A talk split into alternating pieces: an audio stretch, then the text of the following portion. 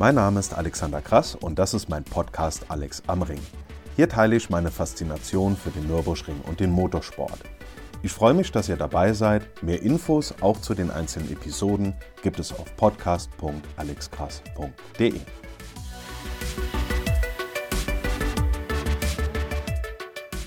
So, meine Damen und Herren, es wird mal wieder Zeit für eine neue Episode hier im Podcast. Dazu hat mir in den letzten Wochen schlichtweg die Zeit gefehlt, dafür war aber einiges los bei anderen Projekten. Der Saisonabschluss im Oktober, der war wirklich prima. Ich hatte ja zusammen mit Lars Gutsche noch die beiden letzten Läufe der RCN kommentiert. Dann gab bzw. gibt es noch das ein oder andere Buchprojekt, in das ich involviert bin. Also zum einen eine, eine eigene Veröffentlichung, die geplant ist. Dazu kommen dann aber auch noch mehr oder weniger große Beiträge zu anderen Projekten, zu denen ich aber dann zu gegebener Zeit was sagen werde. Vorletzte Woche hatte ich dann noch einen Drehtermin am Nürburgring, wie ihr vielleicht bei Instagram gesehen habt. Also Langeweile kommt keiner auf. Und wer mich kennt, der weiß, dass ich genau in solchen Projekten, in denen es eben um die Geschichte des Nürburgrings geht, einfach total aufgehe und mir das einfach unheimlich viel Freude macht. Jetzt also wieder eine Episode hier im Podcast und genauer gesagt eine Hörbuchepisode, denn ich lese aus meinem ersten Buch mit dem Titel Vor 90 Jahren vor. Dieses Buch ist 2017 zum 90. Geburtstag erschienen und trägt den Untertitel Baueröffnung und erste Jahre des Nürburgrings und daraus geht ja dann auch schon hervor, worum es in dem Buch genau geht. Relativ zu Beginn meines Podcasts hatte ich in Staffel 1, Episode 8 vom 22. April 2021 schon mal aus dem Buch vorgelesen, damals das Kapitel über das historische Fahrerlager. Heute lese ich unter anderem das Kapitel über die Eröffnungsfeierlichkeiten vor. Wir springen also in den Juni 1927. Und das mache ich passend zu Weihnachten, denn der eine oder andere wird sich ja mitten in der Winterpause vielleicht über ein paar spannende Aspekte aus der Frühzeit des Nürburgrings freuen. Vielleicht habt ihr ja zwischen Weihnachten und Silvester ein paar Tage Urlaub und da kommt auch etwas, naja, Nürburgring-Historie-Content gerade ganz gelegen. Vielleicht freut sich der ein oder andere aber auch mal darüber, kurz in die Geschichte der schönsten Rennstrecke der Welt abtauchen zu können, wenn an den Feiertagen mit den ganzen Familientreffen und so weiter die Social Battery mal kurz etwas nachlässt, dann einfach Kopfhörer raus und in die Vergangenheit abtauchen. Da das nun eine Hörbuchepisode ist, bei der ich den Text einfach aus dem Buch vorlese, spreche ich also natürlich nicht einfach frei raus und das wird man dann dementsprechend natürlich auch raushören. Es mag sein, darauf möchte ich noch hinweisen, dass in dem ein, also dass an der einen oder anderen Stelle im Text ein Querverweis auf andere Kapitel im Buch auftaucht. Lasst euch davon aber nicht stören. Ich wünsche euch in jedem Fall viel Freude beim Zuhören und natürlich ein frohes und gesegnetes Weihnachtsfest. Die beiden Kapitel, aus denen ich vorlesen werde, befinden sich in Teil 3 meines Buchs und dieser Teil 3 heißt Eröffnung und erste Jahre. Das erste Kapitel heißt Das Ergebnis gewaltig, atemberaubend, wunderschön. Was in weniger als zwei Jahren Bauzeit entstanden war, war einfach gewaltig. Wie gewaltig es war, lässt sich wohl am besten in einigen Zahlen ausdrücken. Die Bauinfrastruktur bestand unter anderem aus rund 35 Kilometern Gleisen mit rund 20 Lokomotiven. Insgesamt wurden zur Freilegung der Trasse fast 400.000 Quadratmeter Wald abgeholzt. Über 2300 Arbeiter hatten gleichzeitig an der Strecke gearbeitet, Allein für das Planum wurden mehr als 210.000 Kubikmeter Lehmboden, fast 80.000 Kubikmeter Sprengfels und 160.000 Kubikmeter Hackfels bewegt. 17 Brücken wurden erstellt, welche erst nach mehr als 40 Jahren ersetzt werden sollten. Allein für diese Über- und Unterführungen sowie unter anderem Stützmauern wurden tausende Kubikmeter Beton benötigt. So wurde allein im September 1926 schon vermeldet, dass über 11.000 Kubikmeter Beton verarbeitet worden waren. Alles in allem wurden während des Baus von den tausenden am Bau der Strecke beteiligten Menschen 784.510 Tagewerke abgeleistet ein großer Teil dieser Arbeiten betraf das Gewinnen und Verarbeiten des Basalts. Insgesamt wurden 40.000 Kubikmeter Schotter und 75.000 Kubikmeter Packlage verarbeitet.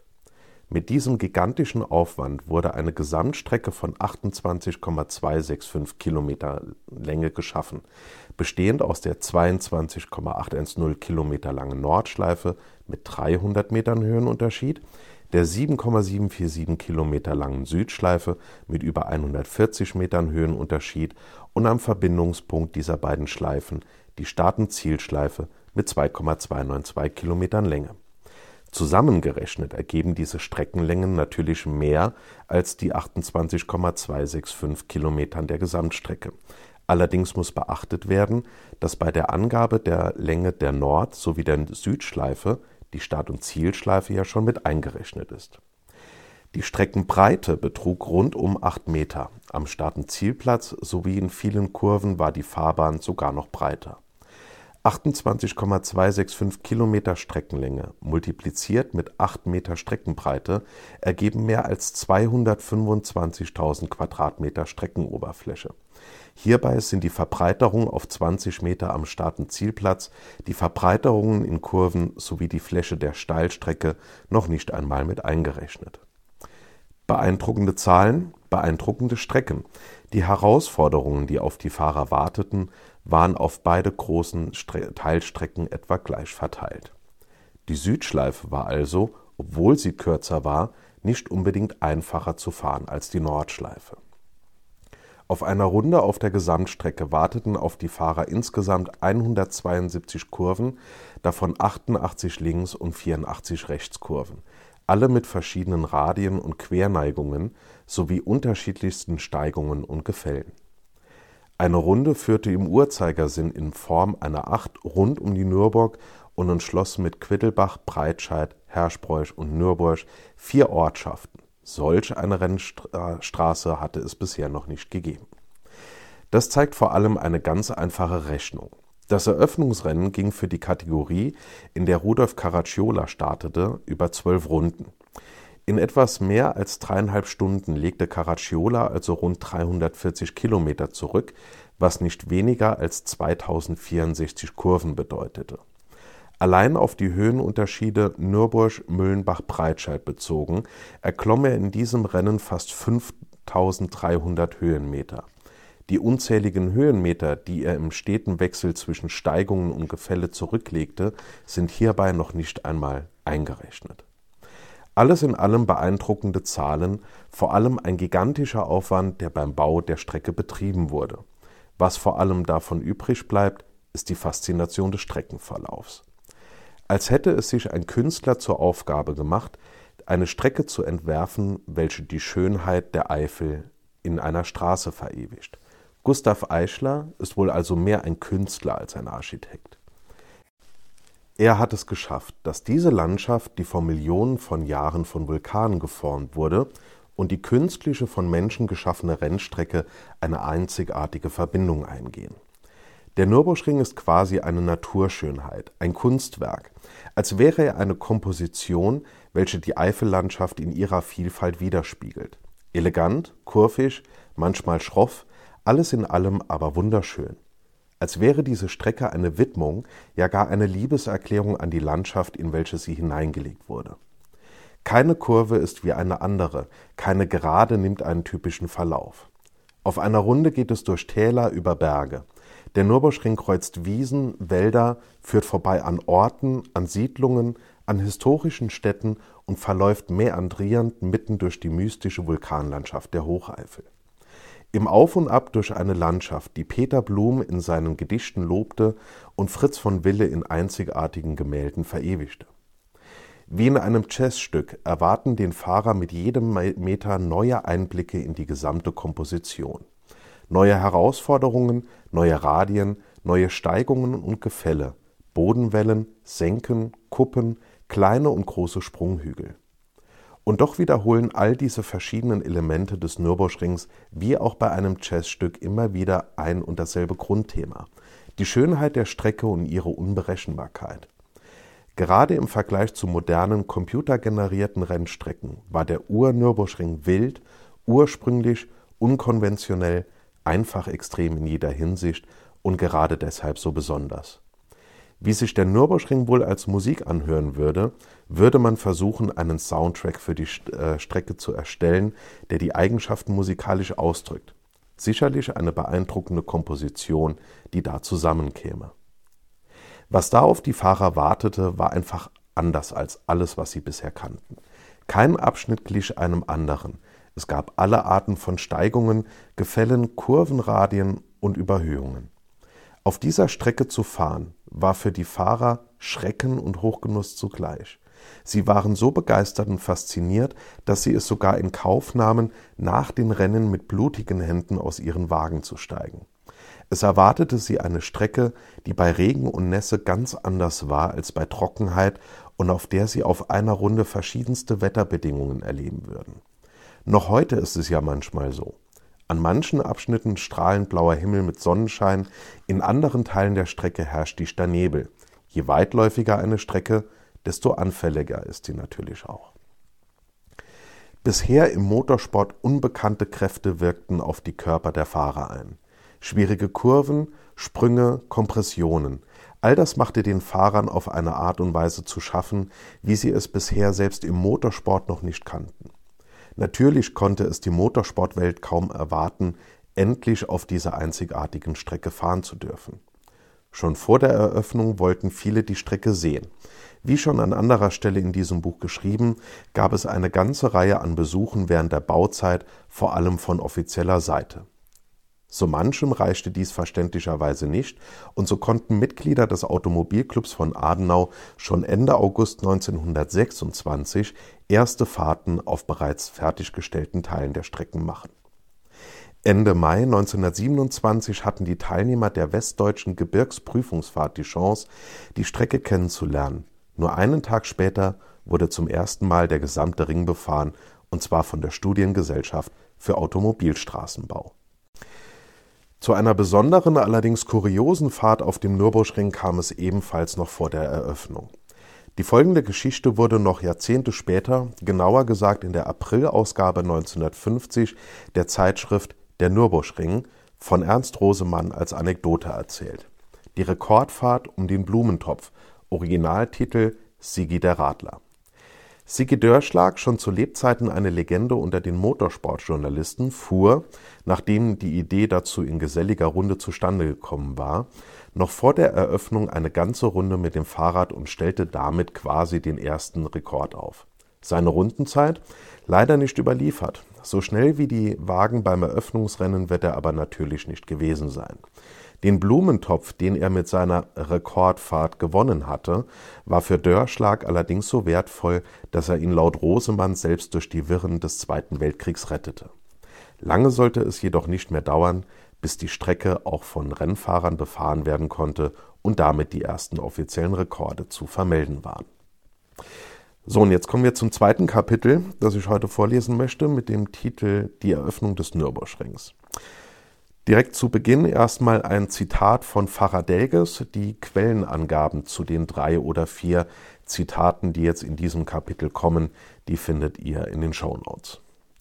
Sei uns gegrüßt, Nürburg mit dem dich umgebenden Ring. Sei uns gegrüßt, Rennstraß, die da eben vollendet. Ab der zweiten Juniwoche des Jahres 1927 war die Strecke dann offiziell für erste Versuchsfahrten freigegeben. Am 14, 14. Juni, dem Dienstag der Eröffnungswoche, begannen die Trainingsfahrten für die Eröffnungsrennen am darauffolgenden Wochenende. Zwar war an Start und Ziel so manches noch nicht ganz fertig, Berichte erzählen davon, dass manche Anlagen notdürftig fertiggestellt wurden, ebenso sind auf einigen Fotos vom Eröffnungswochenende noch Baumaterialien zu sehen, die am Start- und Zielplatz herumlagen. Die Freude über die Eröffnung dieses gigantischen Werkes, für welches übrigens die Stadt Köln die Ehrenpatenschaft übernommen hatte, sollte dies allerdings in keinster Weise trüben. Für die Rennen gab es natürlich eine spezielle Ausgabe von Der Nürburgring mit allerhand Informationen über die Strecke, die Eröffnungsrennen und weitere Veranstaltungen die erste Seite dieser besonderen Ausgabe zierte ein Beitrag von Pfarrer Delges aus Kempenich, der sich in blumenreicher und romantischer Formulierung verlor, dabei selbst Schiller zitierte und mit fast schon apostolischer Freude das entstandene Werk und den Tag der Eröffnung bejubelte. Aber er war ehrlich, denn auch die harten Zeiten, welche beim Bau des Rings zu durchleben waren, ließ er in seinem Freudenrausch nicht aus. Wie oft haben wir in den letzten zwei Jahren über die Rennstraße beraten, wie manche Sorge erlebt und doch immer einstimmig alle Beschlüsse zum Anfang, zur Fortführung und Vollendung gefasst. Jetzt ist die Rennstraße fertig, fertig trotz aller Schwierigkeiten von Seiten der Natur und von Seiten der Menschen. Harte Arbeit war es, die Widerstände des Gebirges und der Witterung und so zu überwinden. Doch das Werk lobt den Meister. Zitat Ende. Auch er ging, wie so viele in ihren Beiträgen und Artikeln sowie später auch in ihren Reden, auf den wichtigsten Aspekt des Kreuzschen Urzwecks des Nürburgrings ein, nämlich, dass der Nürburgring als wirtschaftlicher Motor für die arme Eifel und ihre Bewohner gebaut wurde. Dass die Strecke genau dieser Aufgabe schon von Beginn an nachkommen würde, bemerkten die Bewohner des Gebiets bereits an dem Lärm, der am Eröffnungswochenende Einzug in die sonst so stille und beschauliche Eifel hielt. Der Baulärm mit den unzähligen Sprengungen und dem Rattern der Lokomotiven war verklungen. Dafür kam jetzt das Knattern der tausenden Autos, Motorräder und Bussen, mit denen die Besucher zu den Rennen reisten. Natürlich war solch ein Lärm in der Region unbekannt. Sonst verirrten sich nur vergleichsweise stille Wanderer in die Eifel. Trotzdem waren die Menschen froh über diesen Lärm. Nach langen Jahrzehnten der Armut und der Entbehrungen brachte er ihnen wichtiges Einkommen und damit Hoffnung sowie eine realistische Zukunftsperspektive. Die Eröffnung war also das Signal für die Region, dass nach dem Segen der Löhne, welche die Bauarbeiter über fast zwei Jahre zu einem guten Teil in der Region ließen, ein neuer wirtschaftlicher Aufschwung beginnen sollte. Die Feierlichkeiten fielen auf das Fronleichnamswochenende des Jahres 1927. Ursprünglich war die Eröffnung schon für den 11. und 12. Juni vorgesehen, wurde jedoch im, Jahr 19, im Frühjahr 1927 mit Rücksicht auf ein Motorradrennen in Marienberg in Sachsen um eine Woche verschoben. Den Beginn des Eröffnungswochenendes bildete die feierliche Einsegnung der Strecke am Fronleichnamstag durch den Deschanten Hammes aus Adenau mit einer Reihe von Konzelebranten, Verzeihung, am Start- und Zielplatz mitten in den laufenden Vorbereitungen für das folgende Wochenende. Extra für das Eröffnungswochenende wurde vom ADAC eine Plakettenzielfahrt veranstaltet. Die Fahrer, die aus dem ganzen Land nach Adenau kamen, trafen freitags zur Zielkontrolle vor dem Landratsamt ein. Abends fand im Tribünenrestaurant am Start und Ziel die erste Fahrerbesprechung überhaupt am Nürburgring statt. Hier trafen sich die Motorradfahrer, welche ja die Ehre hatten, am Samstagnachmittag die ersten beiden Rennen überhaupt auf der neu gebauten Strecke zu fahren. Später wurde laut Programm auf dem Marienplatz, auf dem Marktplatz in Adenau noch zünftig bei Platzmusik gefeiert. Für den Eröffnungstag, den 18. Juni, wurde der Startenzielplatz entsprechend hergerichtet. Unzählige Flaggen wehten am Zentrum der Strecke, hinter den Zuschauerplätzen an der Gegengerade wurden Zelte aufgebaut. Vor der Haupttribüne waren entlang des Schutzgrabens an der Startenzielgeraden Tische und Stühle sowie ein Podest für eine Musikkapelle, welche die Eröffnung begleitete, aufgestellt. Gegenüber der Haupttribüne wurde zwischen Startenzielhaus und Boxenanlage ein Rednerpult für eine ganze Reihe von Festreden platziert dieses Rednerpult war so hoch, dass man es nur über eine eigens gebaute Treppe besteigen konnte. Nach der Ankunft der Ehrengäste, die auf Stühlen mitten auf der Rennbahn Platz nehmen durften, begann kurz nach 10 Uhr morgens bei strahlendem Sonnenschein die Eröffnungsfeier, bei der Ehrengäste und Vertreter verschiedenster Institutionen, Organe und Behörden anwesend waren. Natürlich gingen all diese Motorsportverbände, politische Ebenen, Werke, Bewohner der Eifel und andere mit verschiedenen Erwartungen an die neue Strecke heran und waren gespannt, wie sich der Nürburgring an seinem ersten Wochenende bewähren würde. Die Ehre der ersten Rede wurde Bauleiter Gustav Eichler aus Ravensburg zuteil, der seine Arbeit symbolisch für beendet erklärte. Zitat Herr Landrat, ich übergebe Ihnen den Nürburgring. Möge er seiner Zweckbestimmung dienen, dem Sport, der Industrie und nicht zuletzt dem Kreise Adenau zu weiterem Wohlergehen zu verhelfen. Zitat Ende.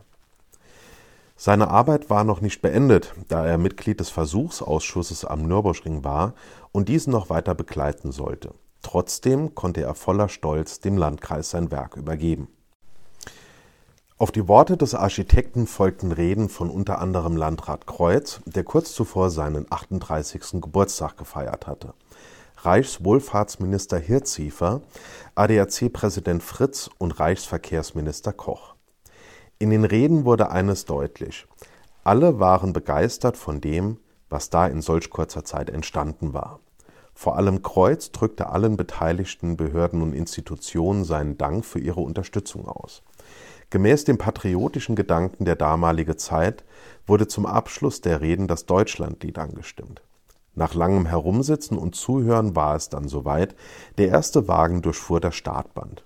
Am Steuer dieses Wagens mit den beiden Ministern, dem noch unzählige weitere Wagen auf die erste Runde folgen, folgten, saß jedoch nicht Landrat, Landrat Kreuz selbst, sondern seine Frau Hedwig.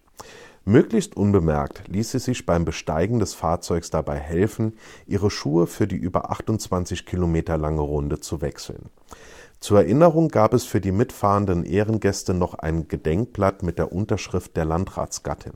Vielleicht das erste Autogramm überhaupt, das am Nürburgring gegeben wurde.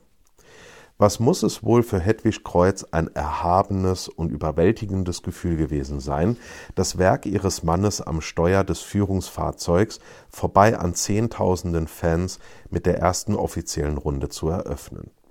Menschenmassen rund um diese grandiose Strecke, begeisterte Fans, die gleich die Rennpremiere auf der schönsten Rennstrecke der Welt erleben würden.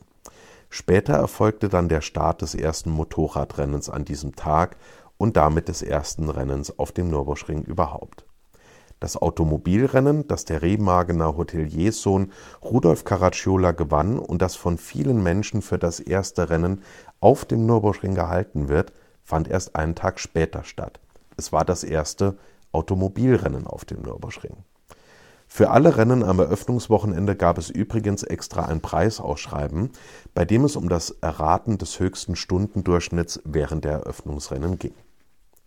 Für die Rennen gab es verschiedene Arten von Eintrittskarten, die alle für beide Tage gültig waren Karten für die Logenplätze an Start und Ziel waren mit 200 Mark bzw. 160 Mark im Vorverkauf am teuersten, die mit 2,50 Mark bzw. 2 Mark im Vorverkauf günstigsten Karten gab es für die Zuschauerplätze direkt an der Nord- und der Südschleife. Wie viele Zuschauer zu den Eröffnungsrennen kamen, werden wir später noch genauer sehen. Die Blechlawine, die in die Eifel rollte, war in jedem Fall gewaltig. Eigentlich wurde das Rennen als das Eifelrennen bezeichnet. Genauer gesagt waren es ja eigentlich die Eifelrennen, so wie sie auch auf dem Cover der Eröffnungsausgabe von Der Nürburgring im Juni 1927 bezeichnet wurden. Kurz zu diesem Cover, welches wohl jedem Nürburgring-Fan bekannt ist, es ist einfach ein Kunstwerk. Die Strecke mäandriert rund um einen Berg, auf dem eine Burg thront. Im Vordergrund ein Rennwagen und ein Motorrad, die auf einer von Bäumen umgebenen Strecke ihr Rennen fahren im Grunde genommen die ideale Darstellung des Nürburgrings in nur einem Gemälde. Weitere Cover der Zeitschrift sowie Rennplakate aus den Folgejahren waren ebenso große Kunst und sind auch heute noch wunderschön anzusehen. Zurück zum Rennen. Der Rennleiter dieser Eröffnungsrennen war Max Schlee aus Köln, der schon einige Jahre zuvor die Idee für das Eifelrennen bei Niedegen hatte und im Vorstand des Gau 4 des ADAC saß. Das Rennen 1 an diesem Samstag ging über fünf Runden, also etwa 150 Kilometer, Rennen 2 über sechs Runden, also etwa 180 Kilometer. Für diese Motorradrennen gab es in der offiziellen Ausschreibung eine Reihe kurioser Regeln. So waren beispielsweise Frauen nicht zur Teilnahme zugelassen, auch es, gab es kein Zeittraining, die Startplätze wurden nach den Startnummern vergeben. Während des Rennens sollte rechts gefahren und links überholt werden, bei Boxenstops musste der Fahrer alles selber erledigen, während der Helfer die Box nicht verlassen, sondern dem Fahrer nur das notwendige Material reichen durfte. Die schnellste Rundenzeit bei den Motorradrennen lag bei 17 Minuten und 57 Sekunden, gefahren von Boivin aus Neuss der Sieger des ersten Rennens hieß Toni Ulmen, der die fünf Runden auf seiner Velocette in insgesamt einer Stunde, 40 Minuten und 51 Sekunden, also mit einem Schnitt von etwas mehr als 84 Kilometern pro Stunde, zurücklegte. Der auf die Distanz betrachtet schnellste Fahrer bei den Motorradrennen war der Sieger des zweiten Rennens, Anton Bauhofer aus München. Er fuhr zwar nicht die schnellste Runde des Tages, gewann mit seiner BMW jedoch, jedoch nach einer Stunde 53 Minuten und 31 Sekunden und somit mit einem Durchschnitt von 89,8 Kilometern pro Stunde den ersten Preis. Abends wurde, wie sollte es auch anders sein, an vielen Orten in der Umgebung mit Platzmusik weitergefeiert. Im berühmten Hotel Eifeler Hof in Adenau gab es ein großes Festessen für die Ehrengäste, gefolgt von einem Feuerwerk. Auch wenn abends wohl noch recht lang gefeiert wurde, ging es sonntags morgens um 8 Uhr ziemlich früh los, und zwar mit Festgottesdiensten in den Kirchen in Adenau. Danach startete das Eifelrennen 1927 der Sport- und Rennwagen über, so zumindest der Titel, 450 Kilometer auf der 28,265 Kilometer langen Gesamtstrecke. Kurioserweise war für die Kategorie der Sportwagen sowie die Kategorie der Rennwagen unter 1100 Kubikzentimetern eine Renndistanz von 12 Runden angesetzt, während die Kategorie der Rennwagen über 1100 Kubikzentimeter im selben Rennen 14 Runden zurücklegen musste. Mit einer Gesamtzeit von 3 Stunden 33 Minuten und 21 Sekunden und damit einem Schnitt von knapp 96 Kilometern pro Stunde gewann der Rebenmagener Rudolf Caracciola, ein Freund der Familie Kreuz, auf Mercedes-Benz in der Kategorie der Sportwagen das erste Automobilrennen überhaupt auf dem Nürburgring. Seine schnellste Runde auf dem fast 28,3 Kilometer langen Kurs lag bei 17 Minuten und 11 Sekunden. Caracciola errang neben dem Gesamtsieg auch den Sieg in der Gruppe der Sportwagen. In der Gruppe der Rennwagen gewann Christian Werner ebenfalls auf Mercedes-Benz. Der langsamste Teilnehmer, der ins Ziel kam, beendete das Rennen in der Kategorie der Rennwagen bis 750 Kubikzentimeter nach zwölf Runden mit einer Gesamtzeit von 5 Stunden, 36 Minuten und 19 Sekunden, knapp zwei Stunden später als der Gesamtsieger. Da seine beiden direkten Konkurrenten das Rennen allerdings nicht beendet hatten, gewann er damit sogar noch den ersten Preis in seiner Gruppe. Gegen Ende des Rennens fuhr er also, um diesen Preis noch zu gewinnen, alleine über die Strecke. Die Fahrer waren beeindruckt, erstaunt, begeistert, einige von ihnen sicherlich auch beängstigt. Solch eine Strecke hatten sie in jedem Fall noch nicht erlebt, vor allem eine Strecke, die ihre ganz eigenen Gesetze hat. Die Reaktionen der Fahrer, die in den Tagen danach in der Presse erschienen, hatten allesamt einen Tenor. Die Strecke wurde bejubelt, war aber auch gleichsam gefürchtet.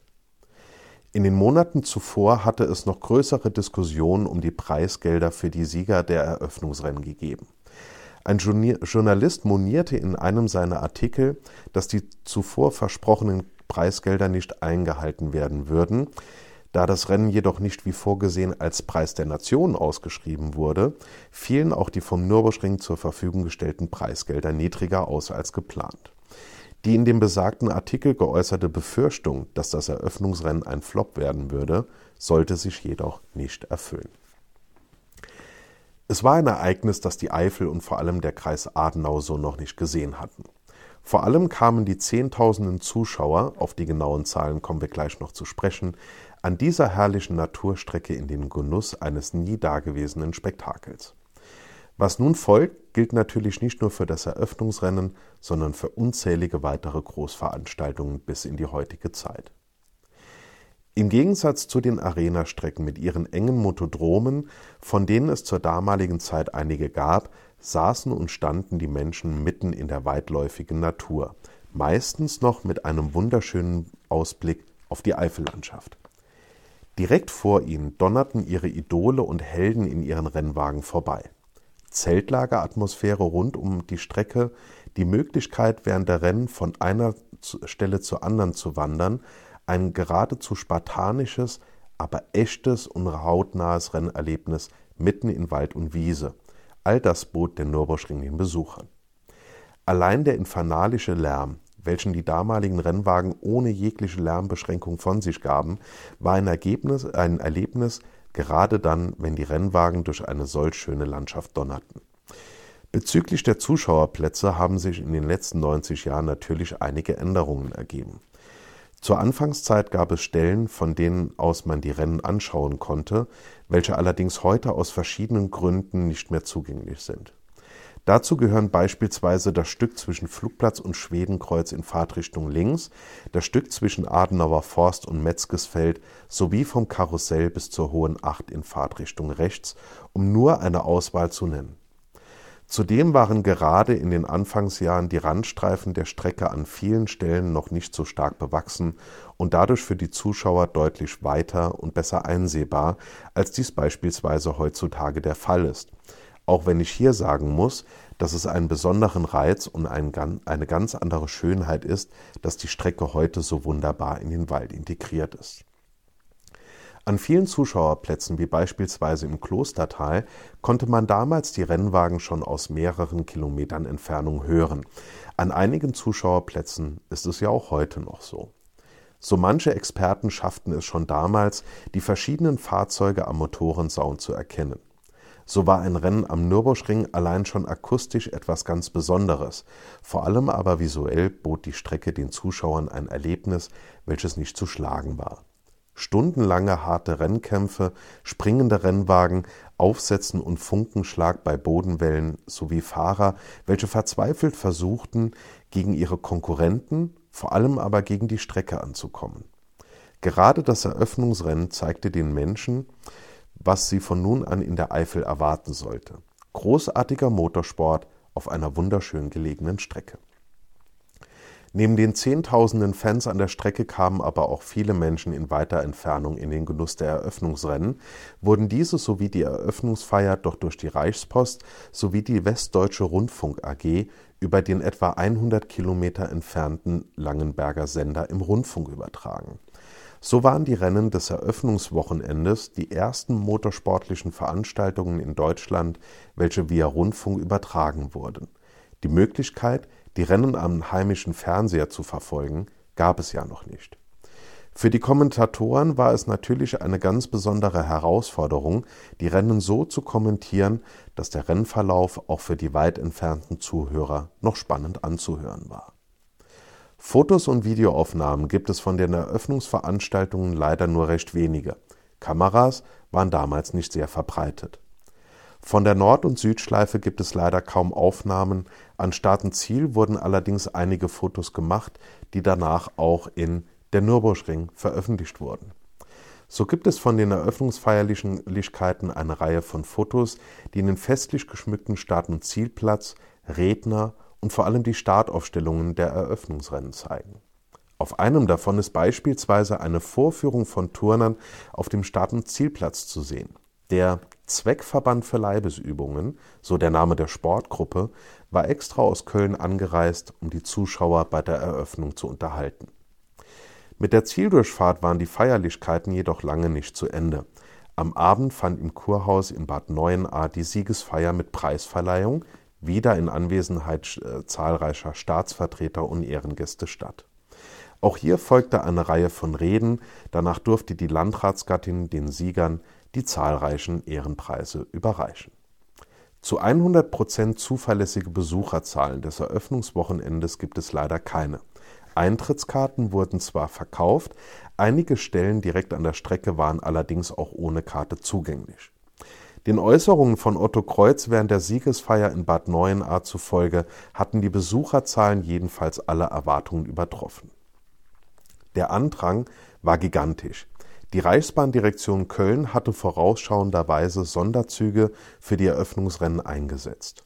An den Hauptzufahrtsstraßen wurden Zählungen durchgeführt und dabei 84.200 Menschen, 11.000 Automobile und 3.280 Motorräder ermittelt diese Zählungen waren allerdings nicht alles. Nicht eingerechnet waren die vielen Besucher aus der näheren Umgebung, welche über Nebenstraßen zum Ring kamen. Auch wurde an beiden Tagen nur bis zum Beginn der Rennen gezählt. Wie viele Besucher es nicht in die offiziellen Zählungen schafften, weil sie es wegen der vollkommen überfüllten Zufahrtsstraßen erst nach Rennbeginn an die Strecke geschafft hatten, ist nicht bekannt. Schätzungen gehen von bis zu 100.000 Besuchern aus, Wirklich belastbare Zahlen oberhalb der offiziellen Zahl von 84.200 Besuchern gibt es aber nicht. Eines war allerdings schnell klar. Das Besucheraufkommen war wirklich überragend und die neue Strecke hatte ihre Aufgabe, Menschen in die Region zu bringen und damit den Tourismus zu fördern, schon zur Eröffnung mehr als voll erfüllt. Aus dem stellenweise auftretenden Chaos auf den Verkehrsstraßen, die zum Teil nach der Eröffnung wieder instand gesetzt werden mussten, konnten die Verantwortlichen des Kreises noch viel lernen. So wurde das Verkehrssystem immer weiter verbessert. Schon vor dem Bau der Rennstrecke gab es übrigens Überlegungen, die Ahrtalbahn bis nach Kelberg zu verlängern und damit die Gegend wirtschaftlich besser zu erschließen. Diese projektierte Weiterführung hätte dann auch nahe an der Rennstrecke vorbeigeführt, was für die Zuschauer, die mit dem Zug anreisten, natürlich großartig gewesen wäre. Auch ohne diese Zugverbindung wurde das Verkehrssystem verbessert. Der Nürburgring war bereit für weitere Wochenenden, an denen Zehntausende Menschen in die Eifel kommen würden. Dem Eröffnungsrennen folgte im Jahr 1927 noch eine Reihe weiterer, weiterer großer Veranstaltungen.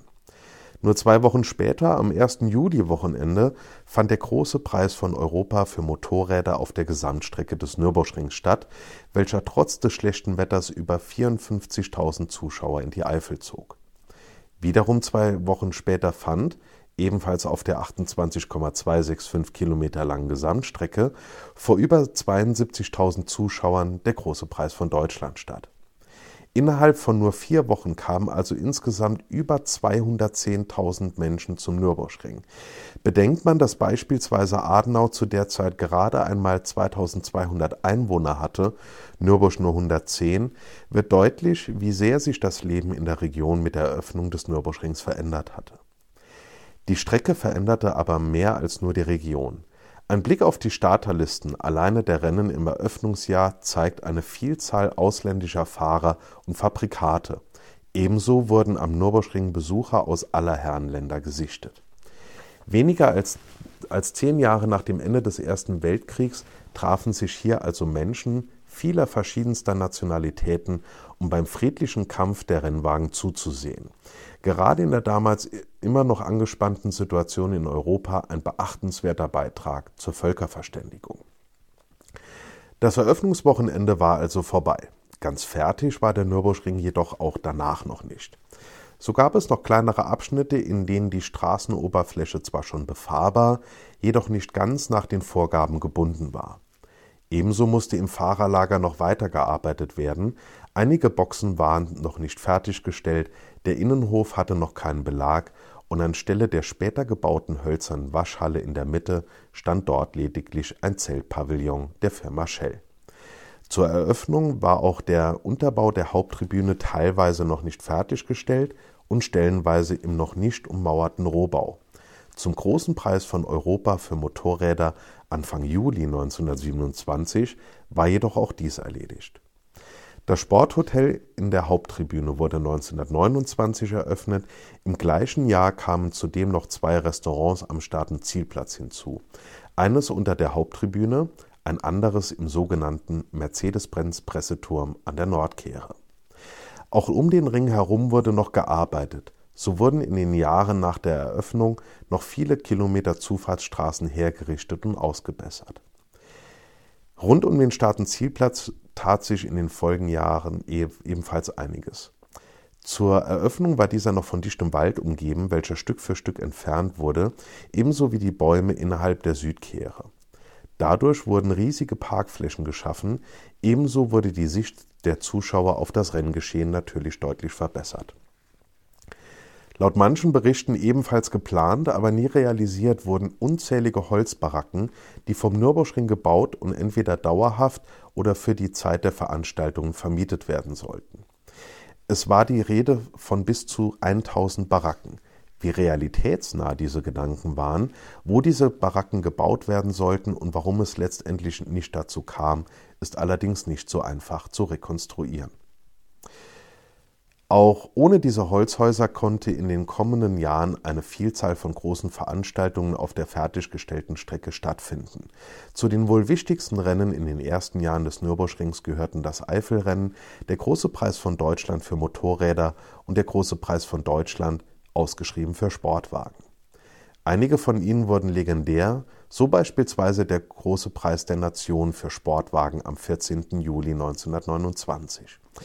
Bei dieser Hitzeschlacht fand der große Kampf zwischen Mercedes und Bugatti statt und passend zum französischen Nationalfeiertag belegte Bugatti die ersten beiden Plätze.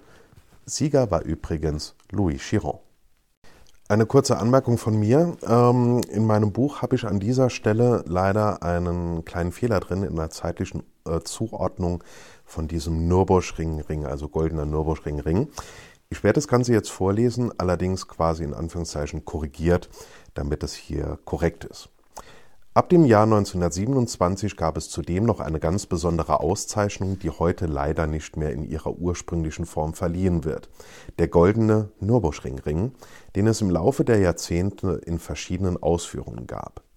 Dieser wurde meistens an den absolut schnellsten Fahrer eines großen Rennens verliehen. Erster Gewinner dieses Rings war Toni Bauhofer, zweiter war Rudolf Caracciola bei den Eröffnungsrennen.